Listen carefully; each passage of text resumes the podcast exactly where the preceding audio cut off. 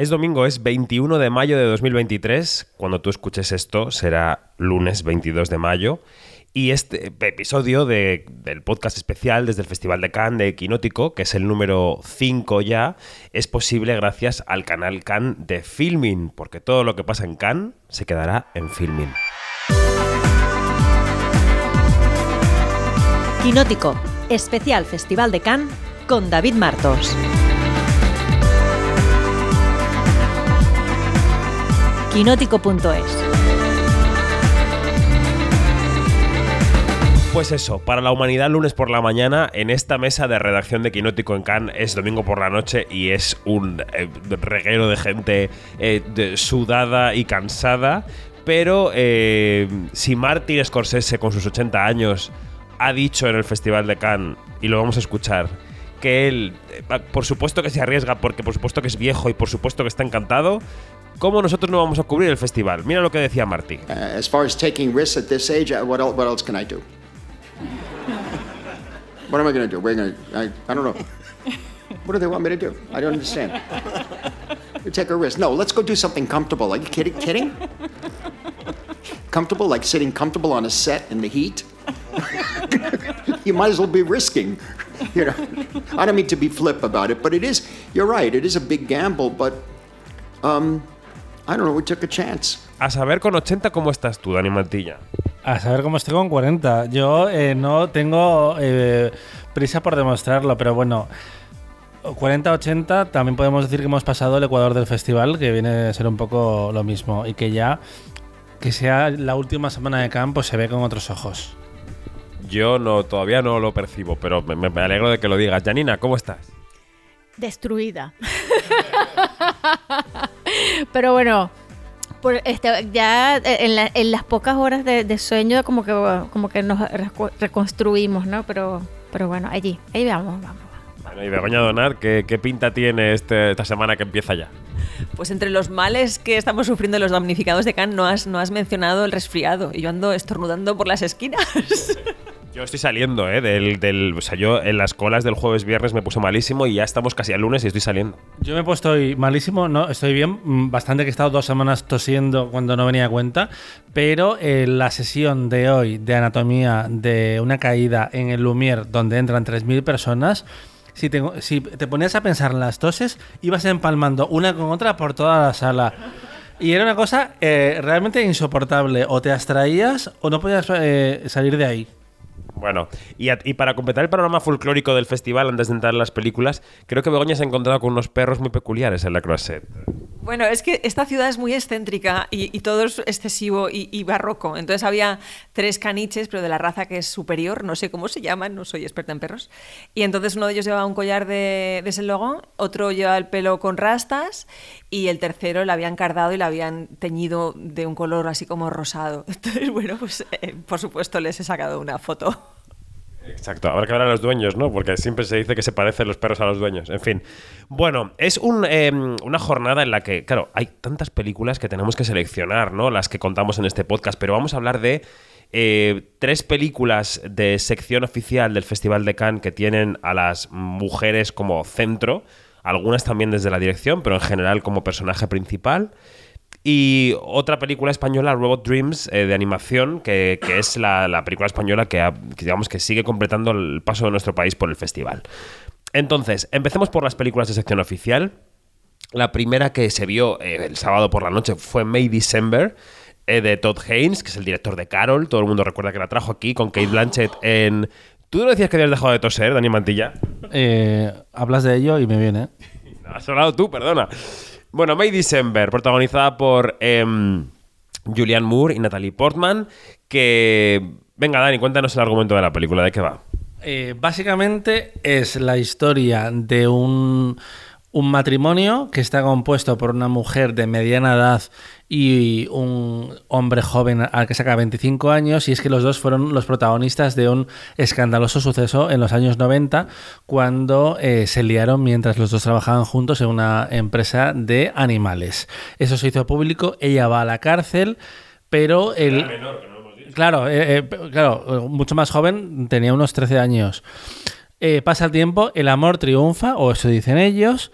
Y eh, llegamos al presente, 2015, en, en, la ficción de Todd Haynes, y se va a hacer una película para contar esta historia. Y la actriz de televisión de la serie Noah's Ark, que me hace mucha gracia porque es un poco anatomía de Grey, y en el fondo te sitúa ya que ella es una actriz de medio pelo que va a hacer una, una peliculilla mm, de tamaño estándar, como vemos al final de la propia May December y va a pasar unos días con la familia y con sus conocidos, Natalie Portman, va, eh, va, a pasar unos días con familia y conocidos para empaparse de la historia e intentar entender qué hay detrás de ese romance prohibido que se acabó convirtiendo en una familia con sus propios hijos y aparte con los fantasmas de la, del matrimonio anterior, por supuesto.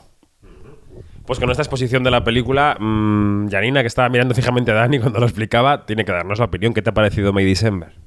Ay, me ha parecido perturbadora. O sea, es, es, es una historia que está súper bien llevada, no eh, tiene una tiene una um, tiene, element, tiene, eh, tiene el, elementos de, de, thriller, pero de melodrama, o sea, es una cosa bastante bastante particular. Este, me recordó mucho a Almodóvar, este, a veces eh, porque porque claro, porque ahí está el melodrama muy muy presente. Eh, y eh, tomando en cuenta... Que también un poco de Oson, ¿no? Tiene, tiene, también bastante de Oson, es cierto, cierto, ¿ves? Fíjate. Y, y, y, y, bueno, y lo que, y lo que, lo que estaba súper bien llevado es que al final eh, se descubren unos personajes o, o, las intenciones de los personajes que, que te dejan un poquito descolocado y eso es buenísimo, porque estás toda la película con la bocota abierta porque no te esperas todos los giros que da. A mí me encanta el elemento meta que tiene la película, porque hay un momento, eh, y voy a intentar no hacer ningún tipo de revelación de la trama, pero hay un momento en el que Natalie Portman tiene que eh, encarnar el personaje de Julianne Moore.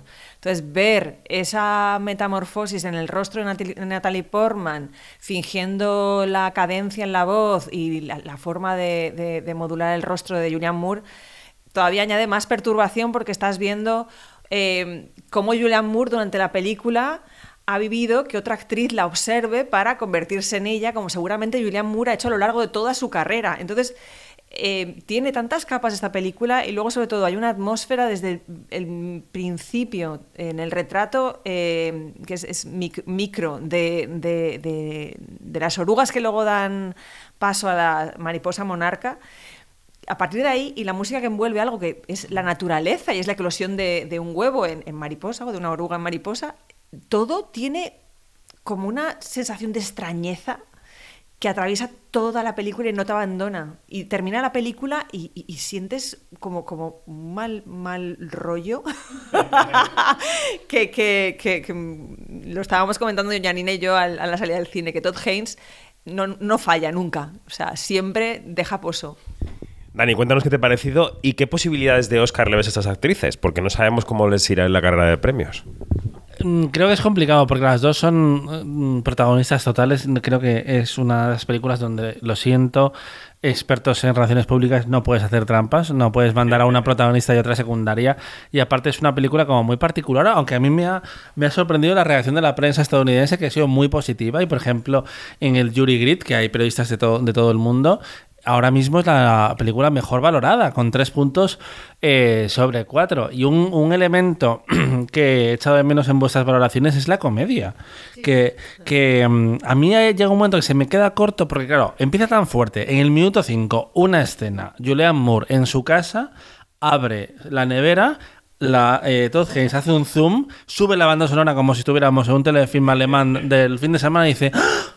No tenemos perritos suficientes. Y de eso hay, varios chistes, como cuando Natalie Portman va a visitar el lugar donde encontraron eh, a esta pareja hace 30 años y ella mm, se, se, empapa del ambiente. Hay otra escena eh, también en la que se maquillan mutuamente, que parece como un vídeo de YouTube, pero también parece parodia. Se mueven eh, en todo momento. Por un lado, el camp, que es una palabra que se utilizaba mucho en las críticas americanas, y luego el melodrama. Y, a veces eh, me da la sensación de que estaba un poco... que echaba de menos que se comprometiese con uno de los dos frentes, pero al mismo tiempo es que me interesan mucho los dos. Así que acepto la película tal y como es. Creo que las dos actrices están fantásticas. Julianne Moore volviendo a jugar con esa voz infantil que ha aparecido varias veces a lo largo de, su carrera y esa estridencia de eh, que tú sabes que hay algo pas- pasando dentro de ella que está ardiendo, como le pasaba en Magnolia, por ejemplo, hasta que tenía esa escena de explosión. Ese tipo de personajes que viven una tensión al límite se le da muy bien a Julianne Moore. Y luego yo tengo debilidad por Natalie Portman, que el artificio se le da muy bien, lo vimos en, en- en Jackie, que a mí me parece una película fantástica, pero artificial de nuevo.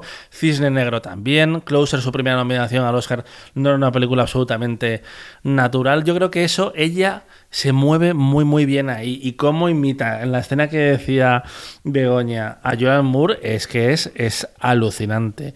Eh, y, da gusto verlas juntas, porque yo no, recuerdo eh, verlas compartiendo escena, porque Julianne Moore, por ejemplo, con, con Todd Haynes ha hecho cinco películas desde Safe, pero aquí se estrenan eh, Natalie con los dos.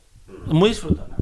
Eh, quería también aportar un- una, una- otra cosa, que, que es la paleta de colores que tiene la película, porque me recuerda mucho a una soap opera de, est- estadounidense de los 80 y de los 90, o sea... Bueno, es que empieza como, como decía Sara Montiel, ¿no? Como con una media puesta encima de la cámara, todo como un poco difuminadillo. Sí, sí, sí, sí, y así va todo, ¿no? Entonces, claro, e- esa paleta de colores eh, y esa luz que tiene eh, eh, mm, también le da, le aporta al, al- al tono a la película.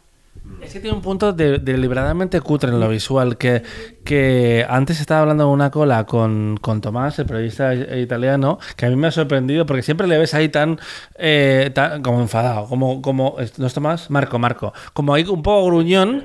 Y le había encantado la película y empezó a sacarle un montón de lecturas desde cómo la Todd Haynes y los personajes están obsesionados con la búsqueda de la verdad, cómo la verdad puede eh, evolucionar a lo largo de- del tiempo y lo que puede ser cierto un momento de tu vida, después lo ves con otros ojos, que es lo que pasa un poco con el personaje de- del hombre joven que de repente eh, entra otra mujer a volverle un poco loco y, se replantea las cosas y, se hace preguntas muy, muy interesantes. Y la otra idea que decía era de cómo estaba seguro que, que mm, May December era una película mucho más cara de lo que parece en realidad por el look de la película. Por eso que comentaba al principio, que en el fondo lo que están haciendo, lo que van a hacer es un, es un telefilm, no es una peli con la que eh, el personaje de Natalie Portman pueda ganar un Oscar. No, no, es una TV movie. Pero está en sección oficial de Cannes. Está en sección oficial de Cannes y opta la palma de oro y veremos qué pasa con ella. Eh, la siguiente película de la que queremos hablar se llama Firebrand. Eh, está dirigida por Karim Ainous. eh, y es la historia, eh, también basada en un, en un libro, como muchas de las películas que están aquí en este festival, eh, sobre la última esposa del rey Enrique VIII. La esposa que le sobrevivió eh, que no perdió la cabeza, ni, murió, ni nada, ni se divorció de ella, sino que le sobrevivió. Esa mujer es eh, Catherine Parr y está eh, interpretada por Alicia Vikander y el rey es Jude en una caracterización que le ha convertido en irreconocible para muchos compañeros de la prensa, que a mí me ha sorprendido porque yo lo he reconocido, pero ha habido alguna vetusta compañera que me ha dicho, ¿y quién era el rey en la película? Y yo, era Jude Law, no voy a decir quién. Pues, eh, todos tenemos una mala mañana. Bien. em, entonces la película, Janina, voy a ir contigo, es una película en cierto sentido convencional, de narración convencional. Es verdad que sí que aporta un punto de vista femenino y ciertamente feminista a la historia de las mujeres de Enrique VIII, no solo de las mujeres esposas, sino a todas las mujeres de esa corte, porque incluye esta reina acogió en su seno a, los hijos, a los restos de los hijos que iban de los anteriores matrimonios, ¿no? Y que generó ahí como una especie de parroquia con una como reina madre, se convirtió en eso. Y, y hay, hay un aspecto de la historia que tampoco vamos a contar, que no, que no sabemos si ocurrió así realmente o no al final de la película, pero esta película apuesta por cómo acabó esa relación entre Enrique y Catalina. Entonces, ¿qué te ha parecido, Yanni? Bueno, nada más este, una cosita que, que es, es brasilero eh, eh, y es como que el, dire- el único director latinoamericano que está en competición, pero el- la película no tiene nacionalidad. latina. British total. Es British absolutamente de pie, de pe a pa. Este, y bueno, a ver, eh, para mí, eh, desde el punto de vista del, de la- del tema, me pareció buenísimo porque em, porque te, te aporta una parte de, de esa historia que, que- que- de verdad que no, eh, no sé, bueno, si lo habían contado, lo habían contado, pero a medias, pues se centra mucho es en, en, en Catherine Park y, y- y claro, y, y entonces tú, te ve- tú ves luego este, de dónde le sale a Elizabeth que fue la, la primera gran Elizabeth, este, de ser tan cañera. O sea, de, de dónde? Porque siempre está la pregunta, ¿de dónde le salió ella eso? ¿De dónde? ¿Dónde? ¿Dónde?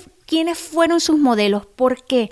Y claro, y, la película también parece a veces una película de terror sin caer en, pe- sin caer en el género, pero sí parece una película de terror en cuanto a las sensaciones que tienes tú como, como espectador, ¿no? O como espectadora.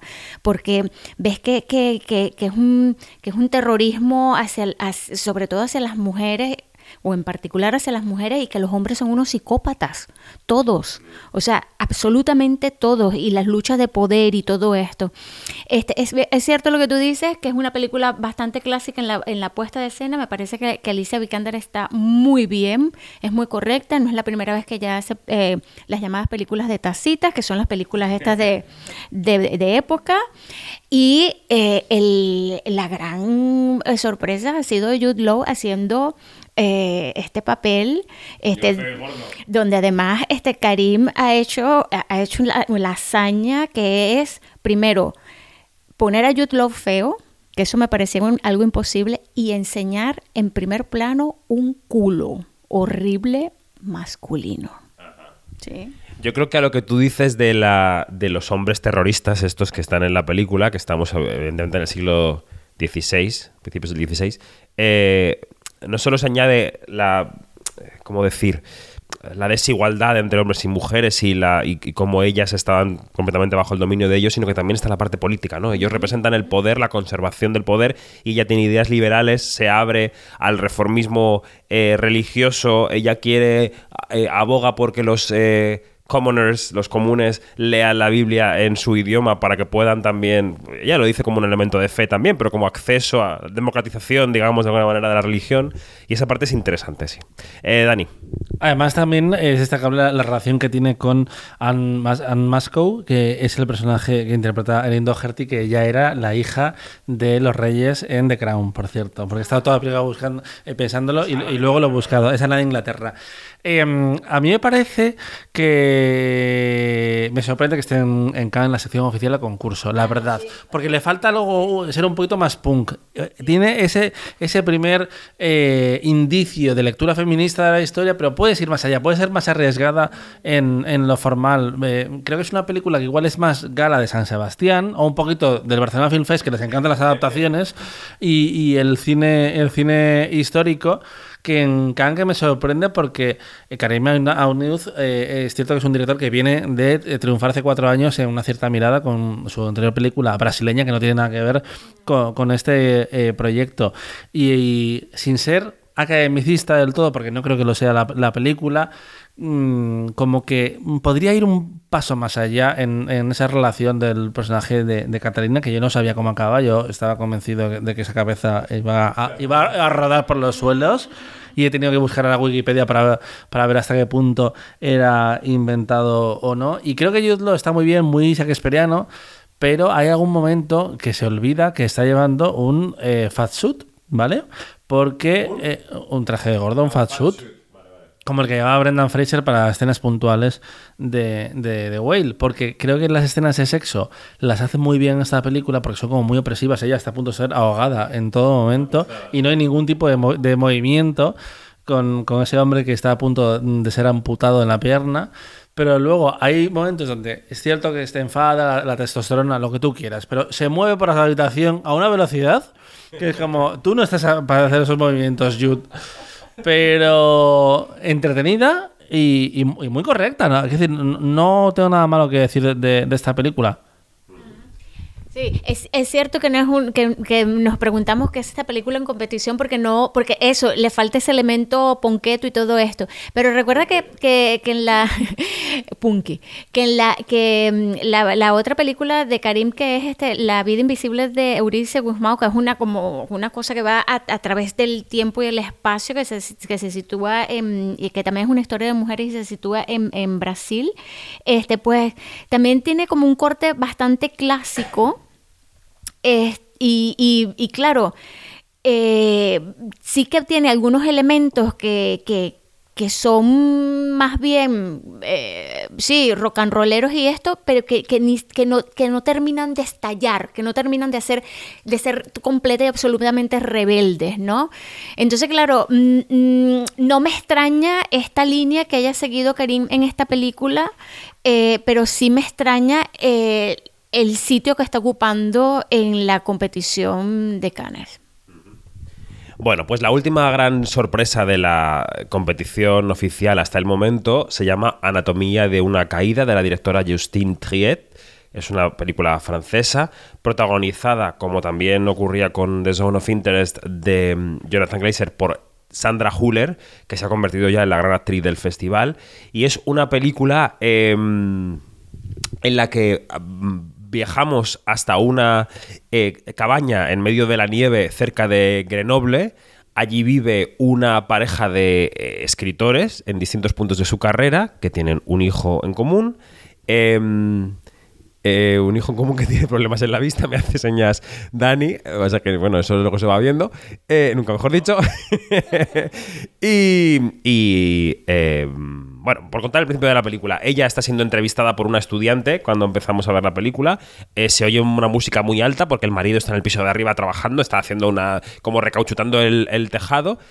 Eh, dice, bueno, esa entrevista es imposible, te tienes que ir, otro día la hacemos, ella se va, el niño se le da una vuelta con el perro y al rato el marido aparece estampado contra el suelo en la nieve con un charco de sangre y algo ha pasado ahí y entonces empieza una investigación y un juicio sobre el asunto. Y esto que podría ser una película clásica, eh, thriller judicial, criminal en la nieve, no es nada de esto, es una película inteligentísima, retorcidísima, sobre cómo es una pareja por dentro, sobre cómo eh, definimos la verdad con las palabras que usamos y qué es la verdad y qué es la mentira, y, que a mí me ha dejado con la boca abierta, me parece ya uno de los peliculones de este Festival de Cannes. Y entonces Begoña me va a contar qué le ha parecido, que aunque está esperando que se haga su pizza en el horno, ella puede contarnos qué le ha parecido a la película.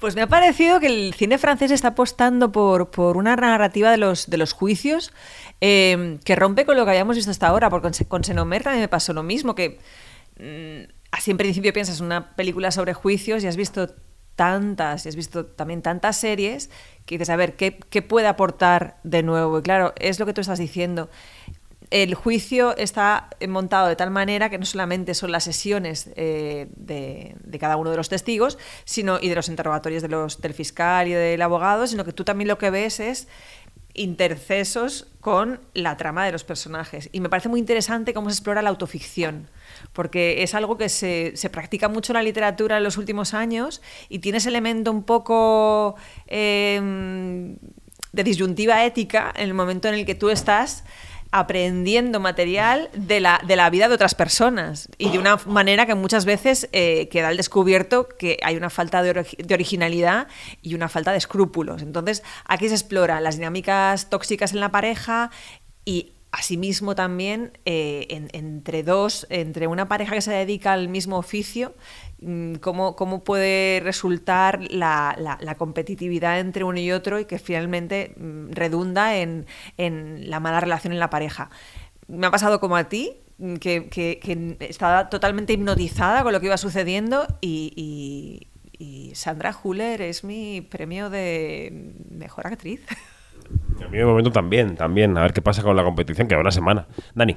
Hay un juego meta, además, eh, en- sobre lo que estaba contando Begoña ahora, y es que los guionistas de la película, Arthur Ahari y la propia Justin Triet, son pareja en la vida real, lo cual le da unas dobles lecturas a todo lo que vemos, a esa dinámica de un matrimonio tóxico, que igual empezaron queriéndose, pero al final, pues no tanto. Eh, pero es una película que juega con la dosificación de la información de una eh, manera magistral, porque te va descubriendo mm, cosas mm, poco a poco que te cambian los puntos de vista.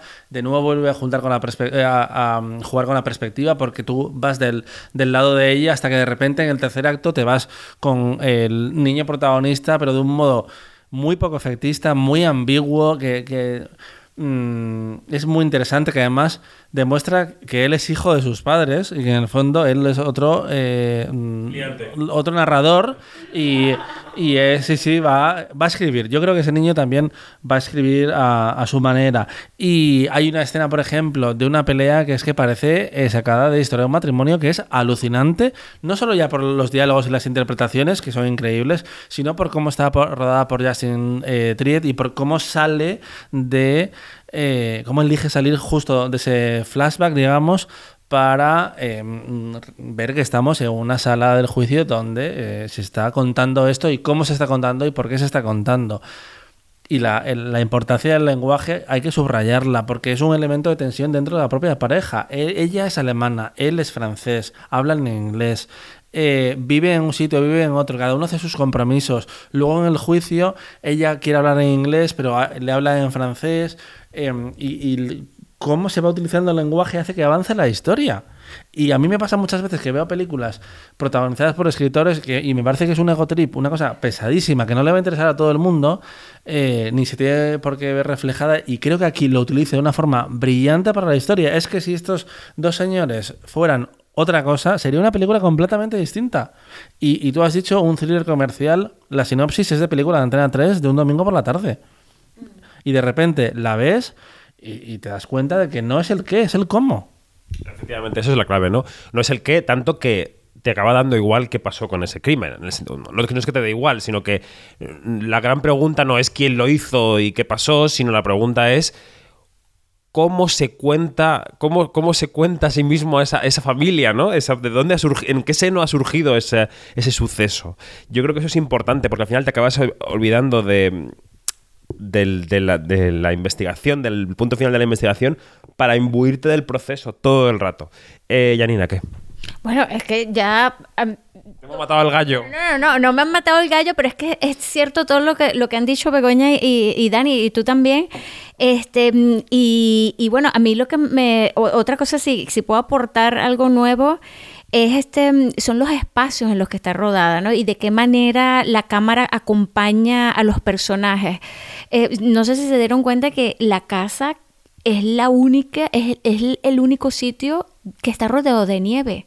Porque, porque no hay más, nieve en más ninguna otra parte. Y eso también es un, un, una cosa muy significativa, tiene, tiene un, un poder del símbolo bastante, bastante presente y también este cómo la, cómo la, la, la directora opta por jugar con los espectadores en cuanto a hacer primero, eh, hacer movimientos de cámara muy propios de, de, un, de un reality, luego hace otras, otros grandes angulares o, grandes, grandes espacios, unas tomas súper grandes, después muy, tiene zoom, tiene una cosa, es una locura, pero es una locura tan bien justificado, todo, cualquier movimiento de cámara está allí súper justificado y de verdad que es un, da, da gusto ver cómo, cómo se puede, cómo, cómo, cómo, cómo te das cuenta que no todo está dicho y hecho en una película de este tipo. Es increíble. Y que no es que haya que contar la, el gran historión, sino que es cómo contarlo, ¿no? Y que luego tiene un sentido de, de, la ironía finísimo, porque siendo una historia tremenda como la que te cuenta, de vez en cuando se reserva unos momentos muy divertidos a través del uso de los zooms, por ejemplo, en momentos eh, fundamentales de, de, la historia, o eh, el personaje de la jueza, cómo va reaccionando a, a, claro, a todo lo que le van contando, a ese sentido de la narración. Y el mismo personaje de, el mismo personaje de Sandra eh, que es, eh, me recuerda mucho ese, esa fineza también que se le salía en, eh, el personaje de Tony Erdman, que tiene, tiene unos guiños bastante parecidos, pero claro, eh, tiene que ver con su esencia alemana también, ¿no? Es, esa, esa identidad alemana que, bueno, que es, muy injusto decir identidad alemana, pero hay un tipo, hay, son cosas muy marcadas de, de- de los alemanes que, que- que lo, vimos en Tony Erdmann, pero aquí también ella tiene como esa identidad bastante bastante aplacada por eso de- de todos los, los idiomas, de cómo se solapa y todo eso. Y fíjate lo de el peso que tiene un idioma, el peso que tiene un idioma, ella se dirige a su hijo en inglés. O sea, no hay una cosa más dolorosa que dirigirte a tu hijo o a tu hija en un idioma que no es el que, con el que tú has crecido. O sea, eso, eso debe ser para ella que no lo demuestra, pero que ha, que ha- contribuido también a que ella sea así como es. Es un tremendo personaje, no te digo tres dimensiones, te digo cinco dimensiones, porque, porque además este, hay profundidades que no las logramos conocer y, y qué más da, ¿no? De hecho, han comparado al personaje con Lydia Tarr, con las complejidades de- de- de- del dibujo de esta película de Todd Field. Y es que eh, es una mujer muy, muy difícil de leer. No vamos a entrar en el final, evidentemente solo faltaría, pero en la pelea, esa tan cinematográfica, yo iba eh, a tope con ella, en plan, mátalo, mata, eh, eh, de- espero que lo hayas matado y lo hayas empujado, porque si no, voy a ir yo, voy a ir yo y le, y le voy a empujar. Y Es un Carmina Barris en toda regla. cómo es la imagen de la casa, la caída. Bueno, luego hay recreaciones, porque en el primer acto está la investigación, porque efectivamente es que no hay nadie más en esa, en esa eh, zona y es como o se ha caído o la han tirado. O, o le han empujado. Sí, bueno, claro, sí, le han empujado. En fin, una gran película. Y me parece muy interesante también cómo se explora la fragilidad masculina, ¿no? Los- los nuevos modelos de familia y cómo cuando un hombre se hace responsable de la crianza, de repente se siente castrado. Entonces es como... eh, se supone que ha habido una conversación entre la pareja, se supone que ha habido un quórum a la hora de decidir quién trabajaba en la pareja, pero hay un momento en que la parte masculina se revela contra lo que considera que, está siendo una pérdida de tiempo. El tiempo también es muy importante, parece que el tiempo es el hilo conductor de este festival en, en- en la relación entre ellos dos. Entonces, me parece importante señalar eso, ¿no? Cuando hablaba de que, cuando estábamos hablando de la cantidad de, estímulos que ha tenido la película nosotros, es que también habla, va a haber muchos debates. Totalmente. Bueno, nos queda por comentar eh, Robot Dreams de Pablo Berger. ¿La ha visto alguien en esta mesa? ¿Nadie? ¿No? ¿Solamente yo? Pues entonces la voy a comentar yo.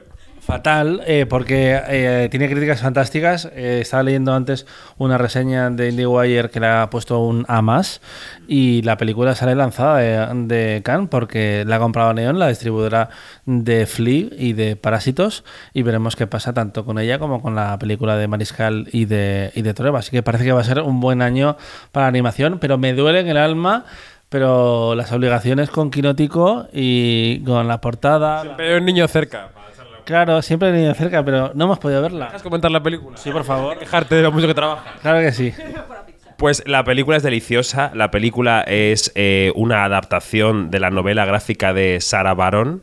La novela gráfica que ella publicó, yo creo que hace ya como unos 15 años, que cayó en las manos de Pablo Berger porque él coleccionaba novelas gráficas mudas, sin diálogos, porque esta película no tiene diálogos. Es una película que nos lleva a Nueva York, a los 80, a una ciudad en la que todos los, los habitantes son animales antropomórficos, ¿no? Son perros, eh, tiburones, tal. Y entonces el, protagonista es Dog, perro, que está muy solo en su casa, solamente juega a los videojuegos y de repente ve un anuncio en la tele de eh, cómprate un robot, cómprate un amigo. Y entonces se compra un robot por correspondencia, se lo construye, se hace su amigo y empiezan a pasear por ahí, tal, van para un lado, van para otro. Y una- un buen día eh, van a la playa, eh, juntos, a la playa de eh, Coney Island, y él no calcula que el robot al meterse en el agua se puede oxidar. Y entonces el robot se tumba al sol después de la playa y se queda petrificado y él no puede sacarlo de allí. Entonces decide volver a la noche a la mañana siguiente, pero cierra la playa por temporada baja y el robot se queda allí solo todo el invierno. Y ese es el- un poco el planteamiento de la película, ¿no? Y la verdad es que la película está muy bien. Decía Berger que es una lectura sobre la soledad y sobre la pérdida. y que es una película que la ha hecho para todos los públicos. Es decir, que, que la ha hecho como una lasaña con muchas capas, como tú decías, para que cada uno escogiera la suya. Eh, si os parece, podemos escuchar un fragmento de lo que nos contaba Berger en la entrevista que tuvimos con él, cuando nos decía que para él Cannes es como el dorado. Cannes es el dorado para todos los cineastas. Todos soñamos con estar en Cannes. Entonces, eh, para mí, cuando recibí la noticia, era, o sea, se me ha quedado una sonrisa permanente. Estoy feliz de, estar en Cannes. Como tú bien has dicho, es el gran escaparate del mundo. Es como ese megáfono y, y que dice, pasen y vean.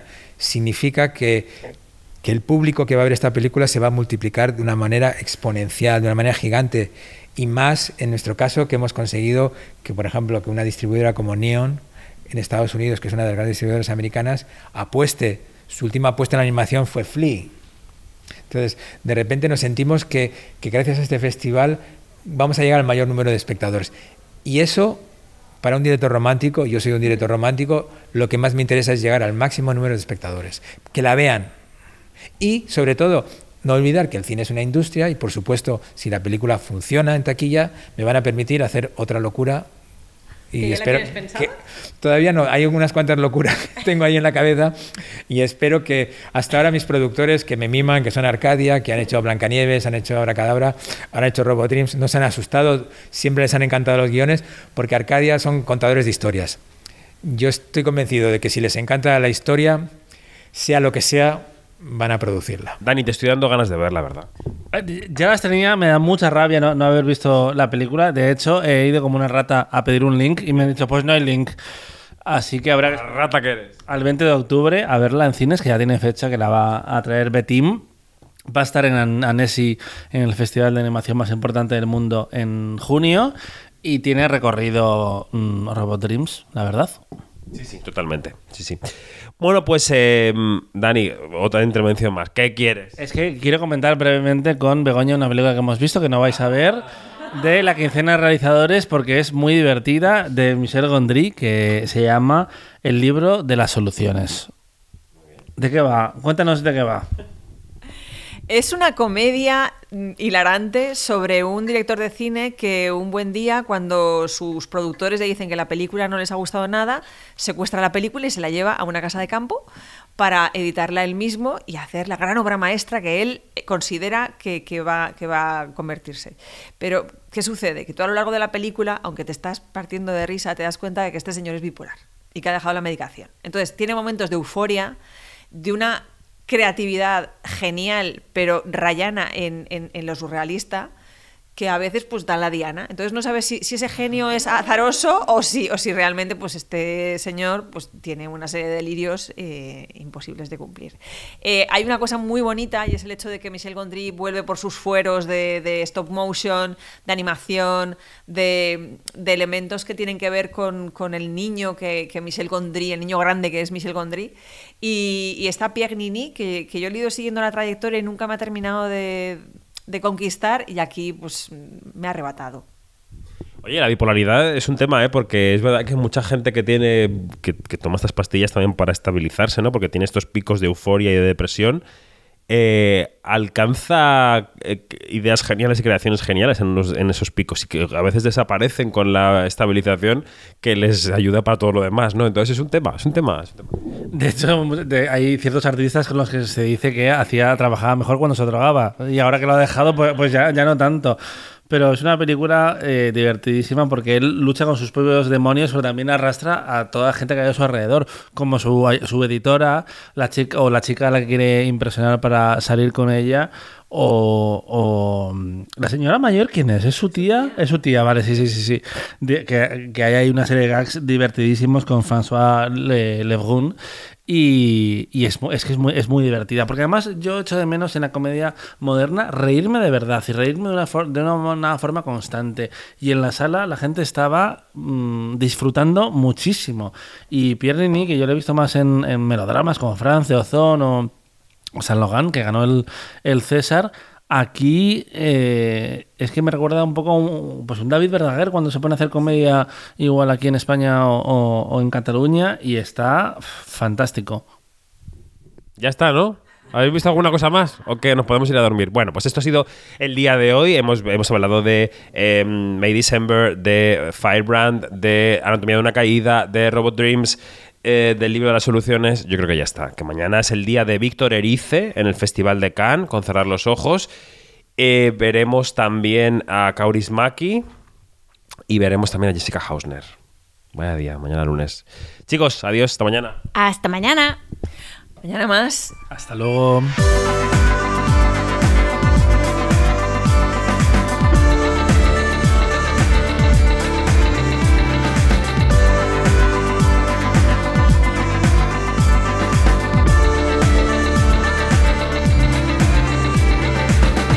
Todo, más información en quinótico.es, la primera con K y la segunda con C, y en nuestras redes sociales donde somos eh, Quinótico, para sorpresa de nadie. Adiós.